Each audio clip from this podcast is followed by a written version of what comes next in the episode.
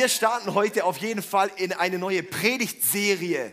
Die neue Predigtserie heißt Komm nicht mehr in die Kirche. So heißt die Predigtserie, Komm nicht mehr in die Kirche. Jetzt denkst du vielleicht, was? Und genau das solltest du denken. Weil genau darum geht es. Komm nicht in die Kirche, sondern sei die Kirche. Ja? Ah.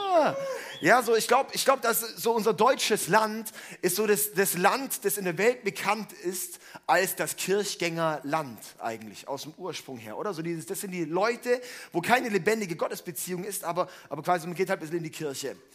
Ja, so man hat bisschen diese, diese Religiosität ist da irgendwie drin und selbst, sage ich mal, selbst so, so, so, ähm,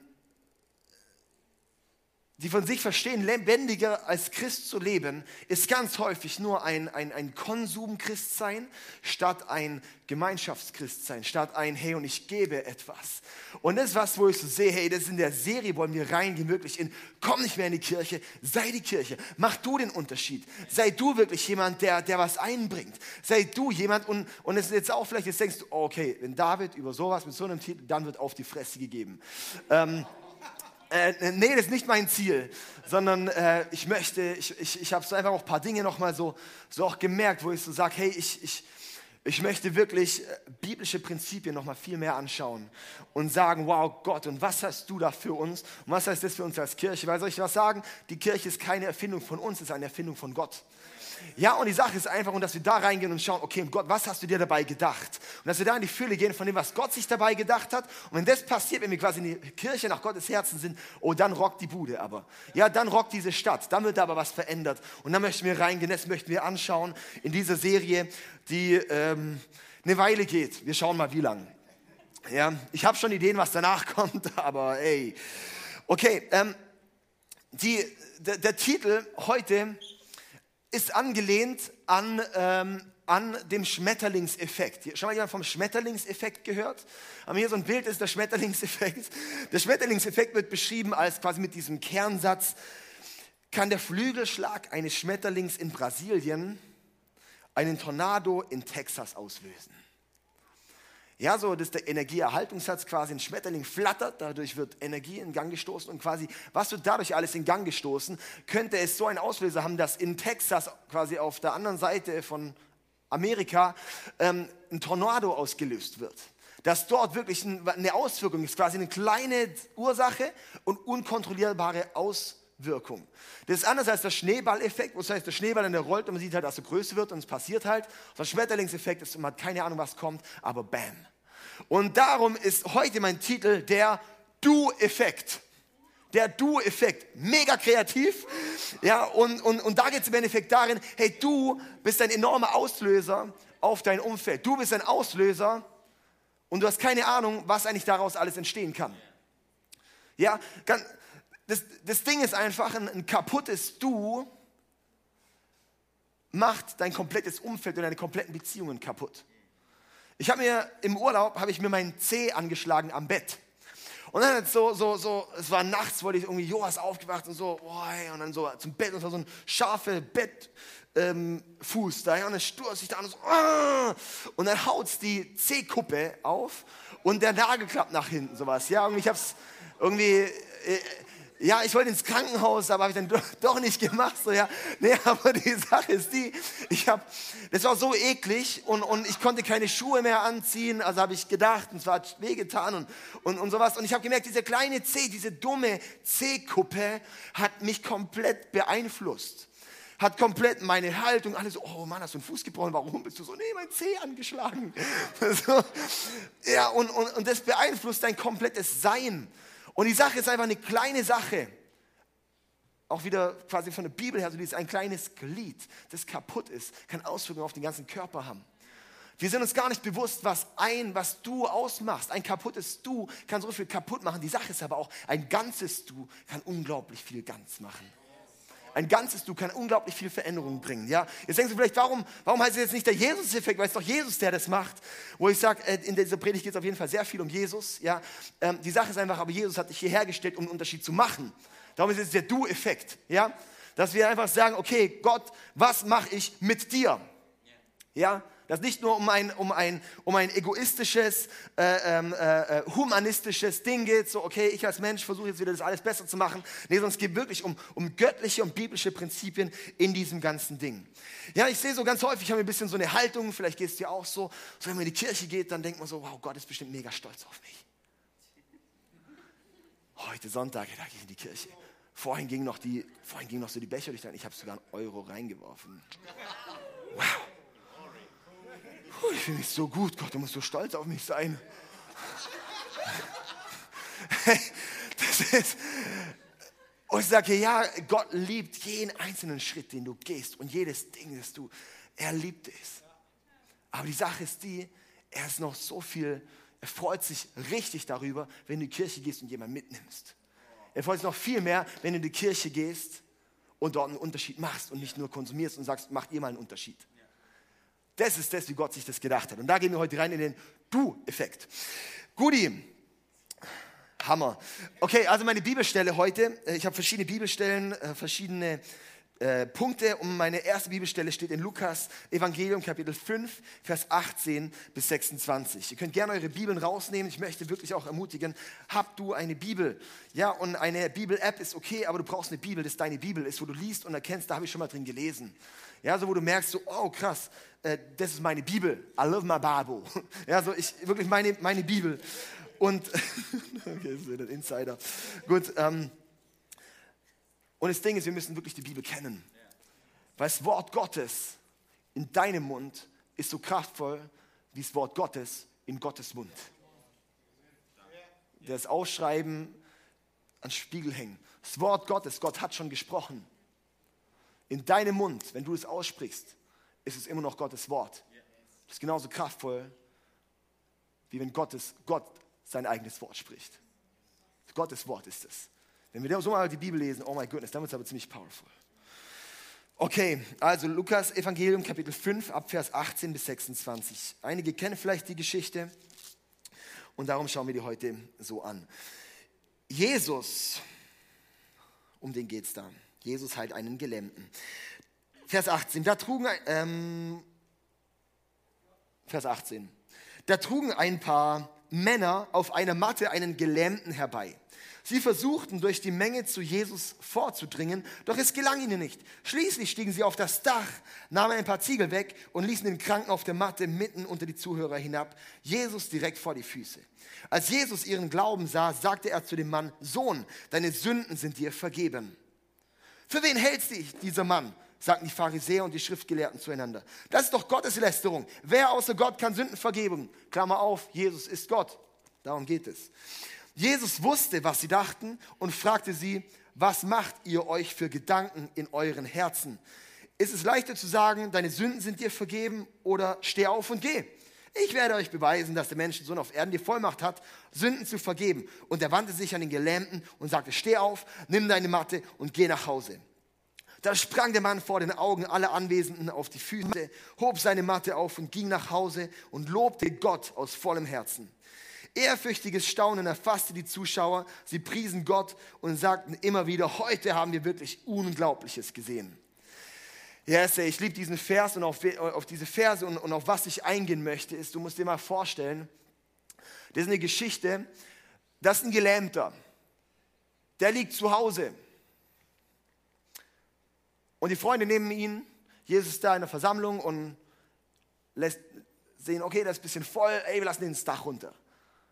Und dann heilt Jesus den. Ja, so kurz zusammengefasst. Die Sache ist die, und was der Schlüsselvers für mich dort ist, in Vers 20, wo es dort heißt, als Jesus ihren Glauben sah, als Jesus ihren Glauben sah, sagte er zu dem Mann, deine Sünden sind dir vergeben.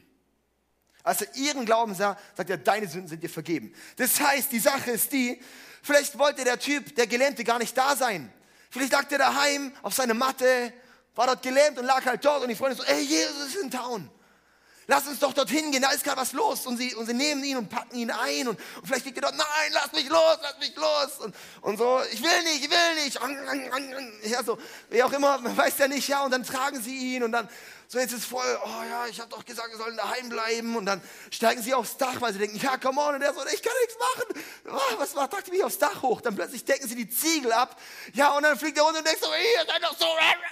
ja, könnte sein. Keine Ahnung, könnte so gewesen sein, die Situation. Dann liegt er plötzlich da und denkt so, boah, Jesus, tut mir voll leid, Mann. So könnte die Situation gewesen sein. Und dann sieht er ihn dort liegen und wie sich anhört, war es nicht sein Glaube, sondern er sagt, wow, euer Glaube von euch Freunden hat ihn geheilt. Euer Glaube hat ihn geheilt. Das ist der Do-Effekt. Das, und das ist mein erster Punkt. Der erste Punkt ist, unterschätze nie die Auswirkung deines Glaubens auf andere. Unterschätze nie die Auswirkung deines Glaubens auf andere. Und das ist für mich so ein unglaublicher Schlüssel für Kirche dass du nie unterschätzen darfst, was ist eigentlich dein Glaube, was hat der für Auswirkungen, die Person rechts, links, vor, hinter dir, wo auch immer. Dass dein Glaube kann die Person heilen. Durch dein Glaube kann ein Durchbruch kommen. Durch dein, auch wenn die Person da ist und denkst so, wow, wie soll das gehen? Hey, wenn, wenn, vielleicht betest du für jemanden, das ja, haben schon tausend Leute für mich gebetet, immer noch nichts passiert. Er sagt, egal, wenn dein Glaube nicht da ist, mein Glaube ist da und ich bete. Auch zum tausendsten Mal bete ich nochmal. Unterschätze nie, was dein Glauben für Auswirkungen auf andere hat. Ja, und, und ich sehe so, hey, es gibt in unserem Leben Zeiten der Schwäche. Vielleicht kennst du das auch, dass du nicht dich immer voll on top fühlst, dass du dich nicht immer gerade so den mega starken Glauben hast, dass du nicht immer denkst, wow, jetzt, come on, jetzt versetze ich den Berg. Ja, sondern dass, dass es vielleicht bei dir auch ist, wo du so merkst, hey, das wirklich so eine Zeit von, von Schwäche ist. Vielleicht bist du heute sogar da, wo du denkst, boah, alter Freunde, beim Worship-Stück vom Himmel, ich hätte lieber einen Sender umgestellt. Könnte sein, oder? Liquid Walk, ich glaube an keine Wunder mehr. Ja, egal, vielleicht kennt es jemand. Ähm, vielleicht hättest du gern Sender umgestellt. Und ich sehe so manchmal, brauchst nicht deinen Glauben, sondern den Glauben von deinem Nebenmann. Und darum sind wir hier, weil wenn jeder für sich da sitzt und sagt, oh cool, Gott, was hast du heute für mich? Wenn jeder so dran ist, kannst du gerade daheim bleiben. Dass wir hingehen und sagen, Gott, was hast du heute für meinen Nebenmann? Und möchtest du da durch mich wirken? Das ist ein Schlüssel. Und ich meine jetzt nicht damit, sitz in der Predigt und hör für der Nachbarn zu.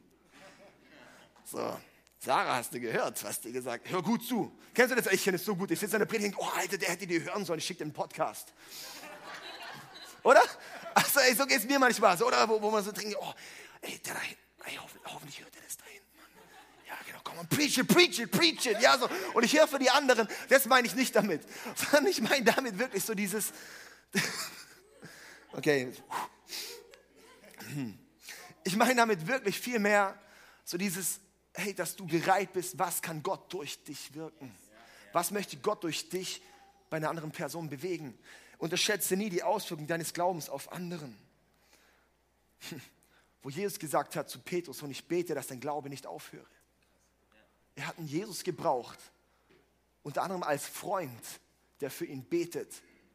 Und sowas brauchen wir. Dafür haben wir Small Groups da.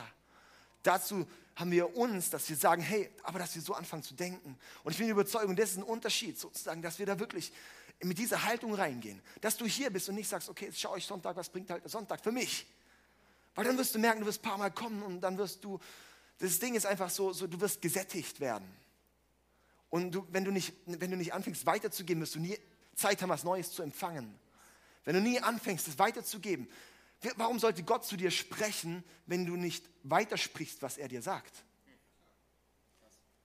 Als Beispiel Zeugnisse oder du erlebst vielleicht ein Wunder.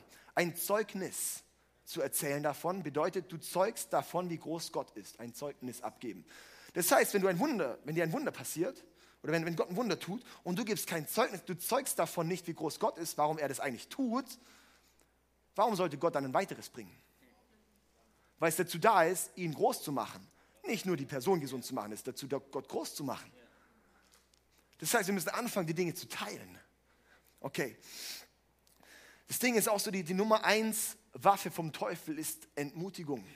Entmutigung, dass du denkst, oh, hat Gott wirklich gesagt? Mit dem hat das sogar bei Jesus probiert, der Teufel.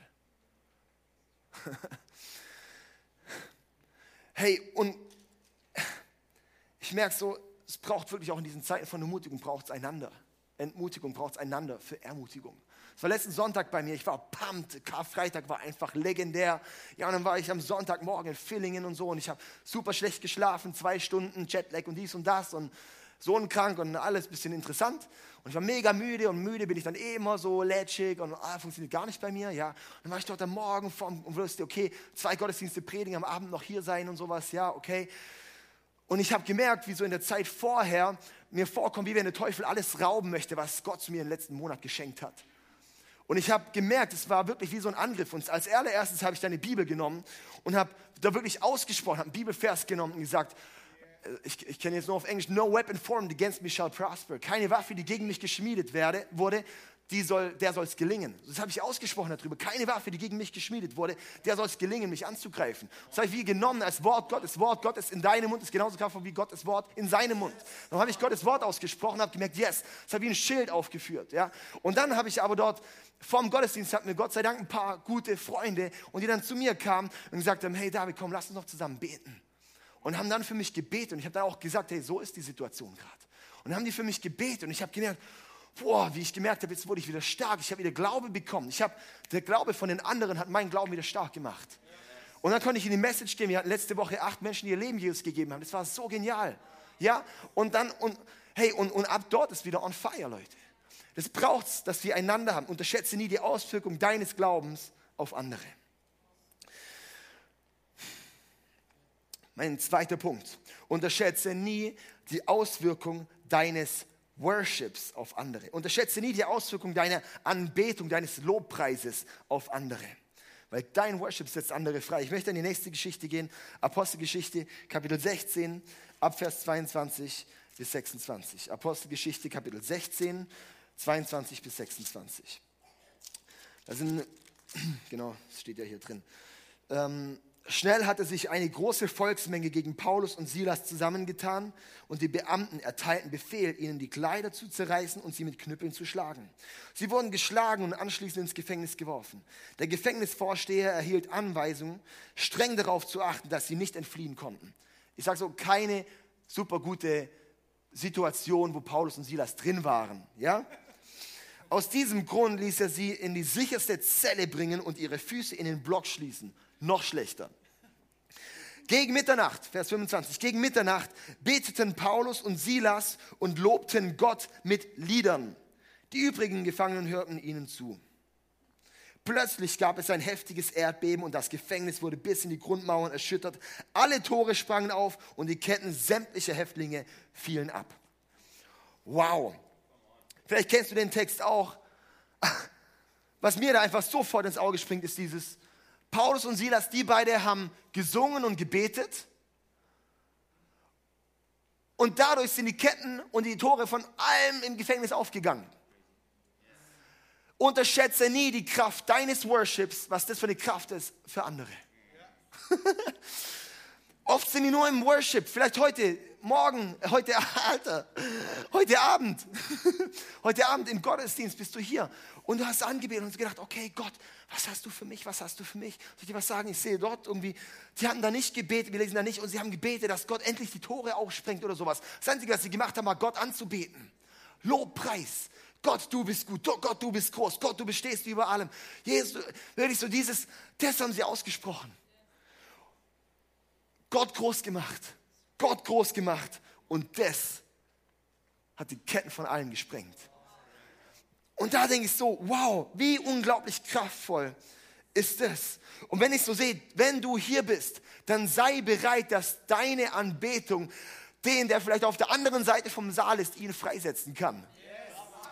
Ey, das ist wirklich was, wo ich so sehe, hey, so wenn, wenn, wenn, wenn meine Anbetung in den Himmel geht, dann kommt der Himmel runter.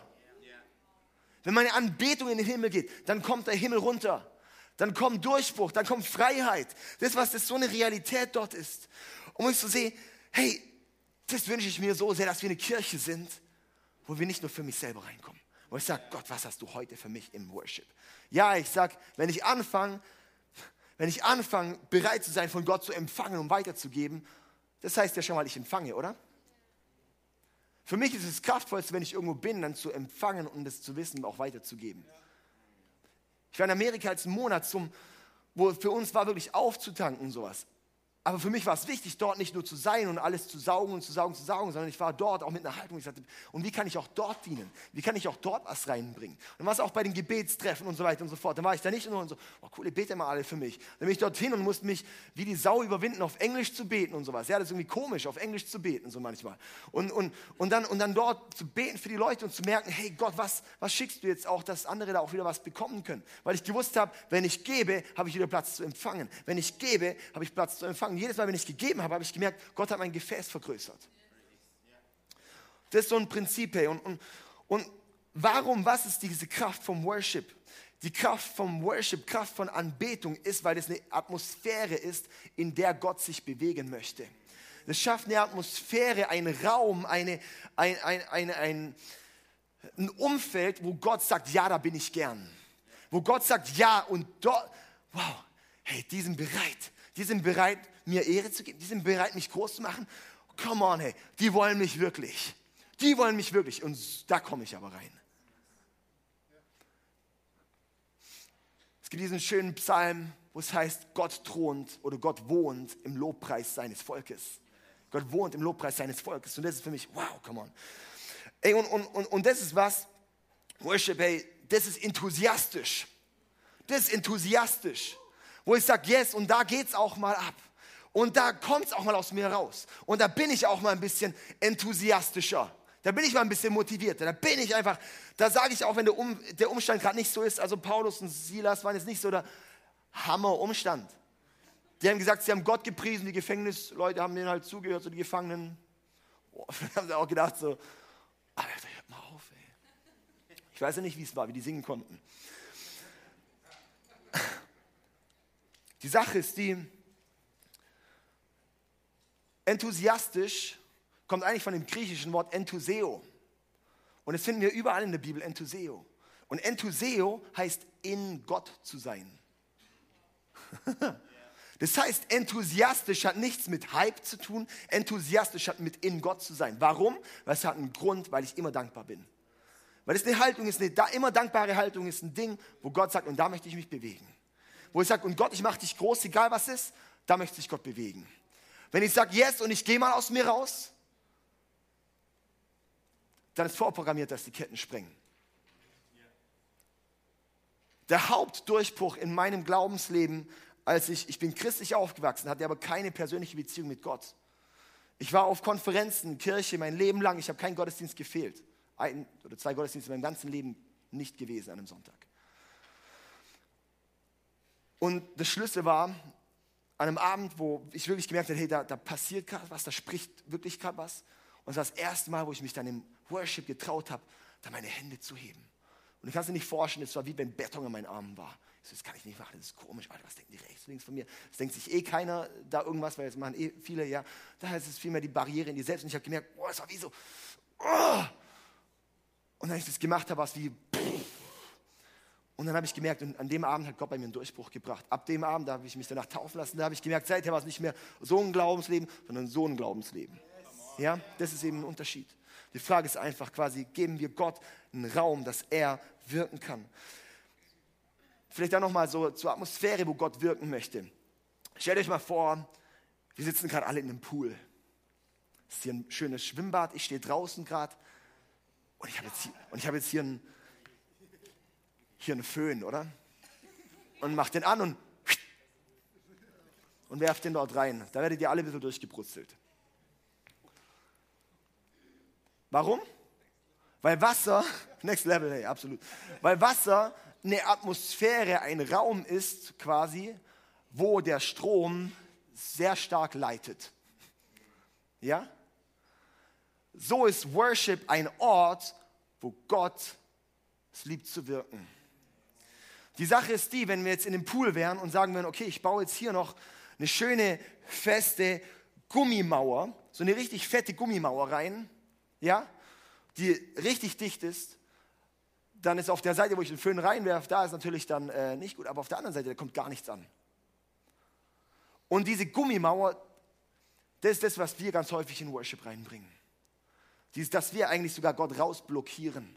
Das kommt durch Egoismus, durch das Gott, vielleicht gar nicht mit der Haltung Gott, sondern Haltung Zuschauer, mit der Haltung, ich schau mal, was kommt, mit einer Haltung von Melancholie, mit einer Haltung von, von Depression dort reinzugehen. Das heißt nicht, dass wir nicht mit Depression, wir dürfen mit Depression vor Gott kommen, aber er wird uns dort heilen. Und selbst wenn Depression, kommen wir trotzdem dankbar vor Gott. Ich sage so, Worship schafft eine Atmosphäre, in der Gott, in der jeder Gott spüren muss. Wo jeder Gott erleben kann, wo Gott auftaucht. Und es hat nichts mit Happy Clappy Church oder irgendwas zu tun. Happy Clappy wäre, wenn es nur mir gut geht, ich Clappy machen würde und mich sonst verstellen würde und, und irgendwie, keine Ahnung. Nee, ich bin, ich versuche so gut, und es ist eine Entscheidung, weil ich sage Gott über meinen Gefühlen. Gott über meinen Gefühlen, wo ich sage, und Gott, ich bete dich an, Gott, du bist groß. Und wie viele Sonntage ich schon hier hatte, wo ich nicht so groß Bock hatte. Und dann aber, weil ich gesagt habe, Gott, jetzt bete ich dich an, jetzt mache ich dich groß, habe ich gemerkt, bam, dass das passiert. Ja.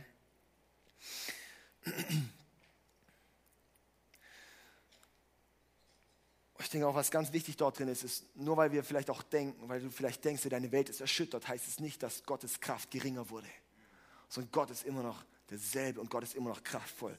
Und darum fang, wenn es dir vielleicht nicht so gut geht, dann sei da, weil du kannst der sein, durch den Gott bei jemand anderen einen Unterschied macht.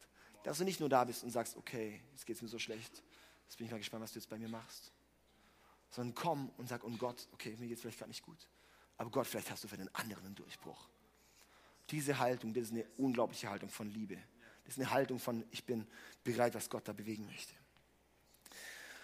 Okay, kommen wir noch zum letzten Punkt.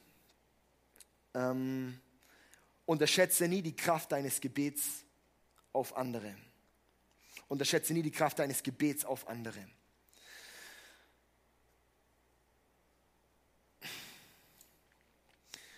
Und ich möchte da eine Stelle gehen, die steht in 1. Könige, Kapitel 18. 1. Könige, Kapitel 18. Da geht es um Elia. Elia ist ein Prophet und das ist die Geschichte, dass dort ähm, quasi dort so, so, das Ding ist so, okay, ist Gott dann der richtige Gott oder so die Baalspriester waren dort und dann war so diese Situation Elia gegen 450 Baalspriester, so, so andere Götter und so, okay, lass uns doch testen, welcher Gott wirkt und so. Lass uns doch beide schauen, lass einen Altar machen. Und bei dem, wo Feuer vom Himmel kommt, äh, dort, ähm, äh, dort, äh, das ist der echte Gott. Ja, und dann halt die Baalspriester und die versuchen so und, und tanzen dann wie verrückt um diesen Ding. Und Elia stichelt die und sagt, ja, was ist mit eurem Gott und so weiter und so fort. Ja, und das Ding ist, die Situation ist, da ist richtige Dürre in diesem Land zu der Zeit. Drei Jahre Dürre. Und, und es passiert halt nichts. Ja, und dann sagt er irgendwann, okay, ich habe hier den Altar gebaut den Stier drauf und jetzt lass uns noch Wasser drüber kippen. Zum einen war dann so die Frage, du meinst Benzin, oder? Benzin drüber kippen, dann reicht ein Funke. Nee, nee, Wasser. Nee, nee, kein Wasser, oder? So, doch, mach mal Wasser drüber. Ja, wir haben doch gar kein Wasser mehr. Ja, das Wertvollste gehört mein Gott. In der Zeit der Dürre dieses, dass er da noch Wasser drüber kippt, ist so, hey, und das, was mir wertvollst ist, das lege ich auf den Altar bei Gott. Da vielleicht auch noch kleine Randnotiz. Dein Ungehorsam ist immer teurer als dein Gehorsam. Kann man einfach mal stehen lassen. Und dann kommt das Feuer vom Himmel, bam, und krass. Und dann heißt, okay, die 450 Baalpriester, die müssen wir jetzt umbringen. Und dann äh, werden die umgebracht und sowas. Ja, das Alte Testament war noch ein bisschen anders.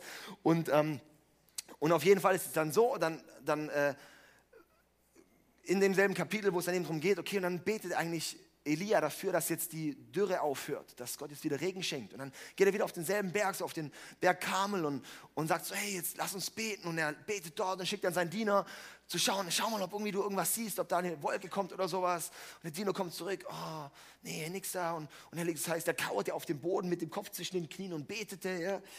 Und, und ähm, hat dort gebetet und ähm, schickt dann Diener ein zweites Mal. Der Diener geht nochmal hoch Kommt zurück, immer noch nichts. Ja, und das Ganze siebenmal, beim siebten Mal kommt er zurück und sagt, ja, ich habe eine Wolke gesehen, so groß wie eine Hand von einem Menschen. Und, und aber das ist ja nur eine kleine Wolke. Und dann sagt Elia, lauf, der Sturm kommt. Ja? Und dann fängt es mega an zu regnen. Und die Sache ist einfach die, was ich dort sehe, unterschätzt nie das Gebet einer Person auf komplett, ein komplettes Volk. Weil Elia war eine Person, der gebetet hat und hat eine drei Jahres Dürrezeit in einem Land beendet. Durch sein Gebet. Durch sein Gebet, durch sein, indem er da reingestanden ist, im Endeffekt wurden diese Baalspriester, wurde da im Endeffekt klargestellt, Gott ist Gott. Darum ist einfach auch so die Sache, wo ich so sehe, ey, come on, für uns dein Gebet macht den Unterschied. Dass du weißt, hey, wenn du betest, dass da der Himmel bewegt wird. Die Frage ist einfach, ich glaube, ganz häufig ist uns gar nicht bewusst. Ganz häufig beten wir nur das, so quasi für unsere eigenen kleinen Bedürfnisse. Und dass das nicht so eine Atmosphäre ist, wo Gott so mega viel wirken möchte, ist ziemlich klar. Und so eine Frage, die ich da irgendwie mitgeben möchte, ist so, wenn Jesus dieselben Gebete beten würde, wie du betest, würde er sie erhören. Wenn Jesus dasselbe beten würde, was du betest, würde er es erhören. Vielleicht eine Frage zum Mitnehmen. Auf jeden Fall, wo ich sehe, hey, dass wir, dass wir wirklich in eine, in, eine, in eine Season auch reingehen, wo wir erkennen, hey, es geht nicht nur um mich.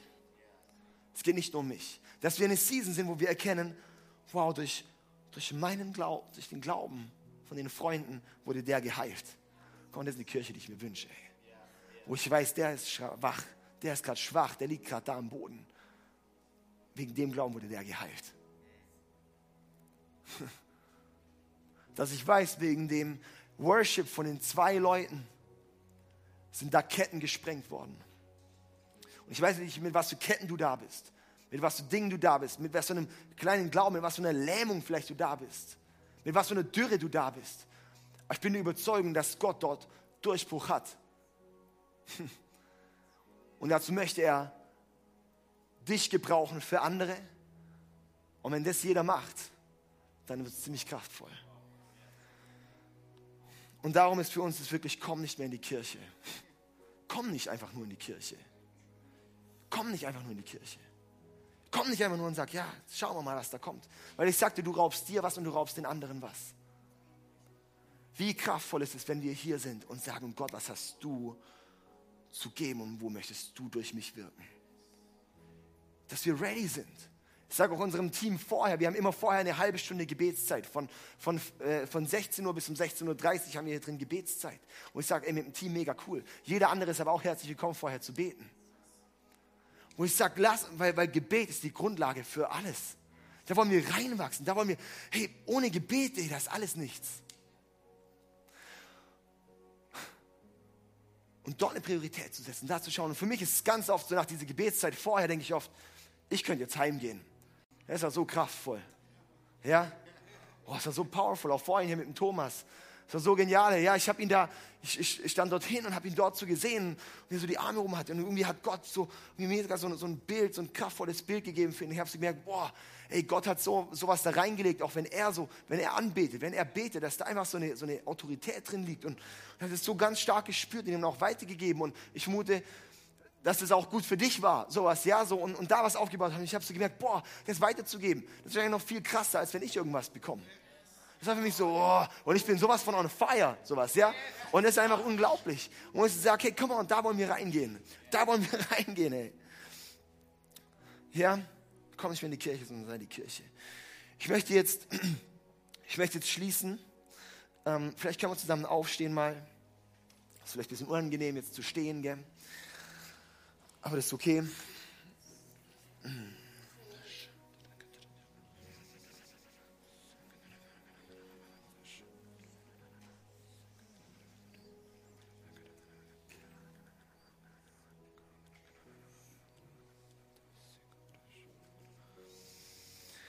Vater, ich danke dir so sehr, dass du uns hierher gestellt hast nach Singen. Und dass, es, dass du einen Plan hier hast. Dass du diese Stadt liebst. Und dass du auf Menschen wartest, die aufstehen.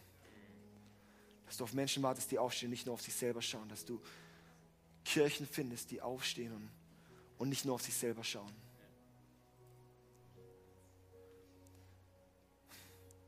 Herr, wir wissen, dass du, dass, dass du Orte suchst, wo Leute aufrichtig dich suchen.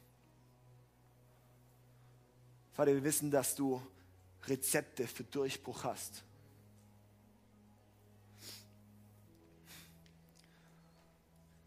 Und dass ein ganz großes Rezept dafür ist, weg von uns hin zu dir und hin zu den anderen zu schauen. In Jesu Namen bete ich jetzt für neues Bewusstsein, für neues Gewicht, für, neues, für eine neue Offenheit, für eine neue Verbundenheit. Dass wir erkennen, wie kraftvoll du wirken möchtest. Dass wir erkennen, wie kraftvoll du durch jeden Einzelnen was bewegen möchtest. Ich habe auch gerade so irgendwie so das Gefühl, wie wenn auch viele da sind, die so, die irgendwie so extrem zweifeln. Die zweifeln, weil sie so denken, hey, seit Jahren hat irgendwie Gott nichts groß durch mich gemacht.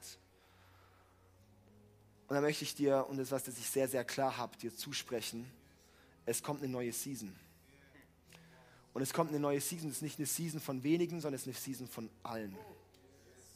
Von allen, die bereit sind. Von allen, die bereit sind zu laufen. Also die, die, die in ihrem Herzen bereit sind. Die sagen, ja, und ich möchte. Dass da Gott eine neue Season bringt.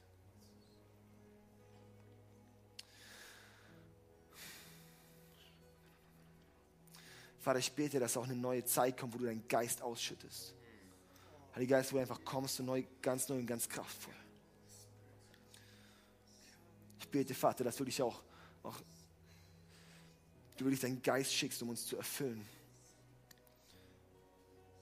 Ich bete, dass wir wirklich eine Kirche sind, die nicht, nicht irgendwie auf, auf ein paar wenigen irgendwie aufgebaut ist, auf ein paar Gaben aufgebaut ist, sondern auf der Fülle in dir aufgebaut ist.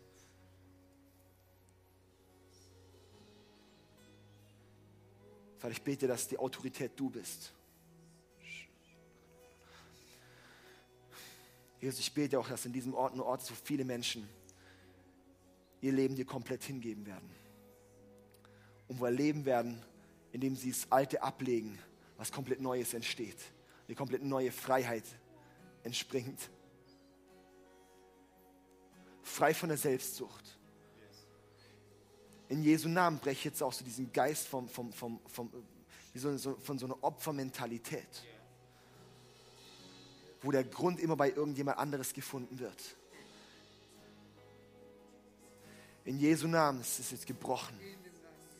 Nicht bei irgendeiner alten Gemeinde, nicht bei irgendeiner Erfahrung, nicht bei irgendwelchen Eltern, nicht bei irgendeinem, ich habe es halt nicht so drauf, in Jesu Namen gebrochen jetzt. Und dass wir erkennen, was wir in dir haben und dass wir in was Neues reinlaufen, Jesus. Ich danke dir so sehr. Yes. Amen.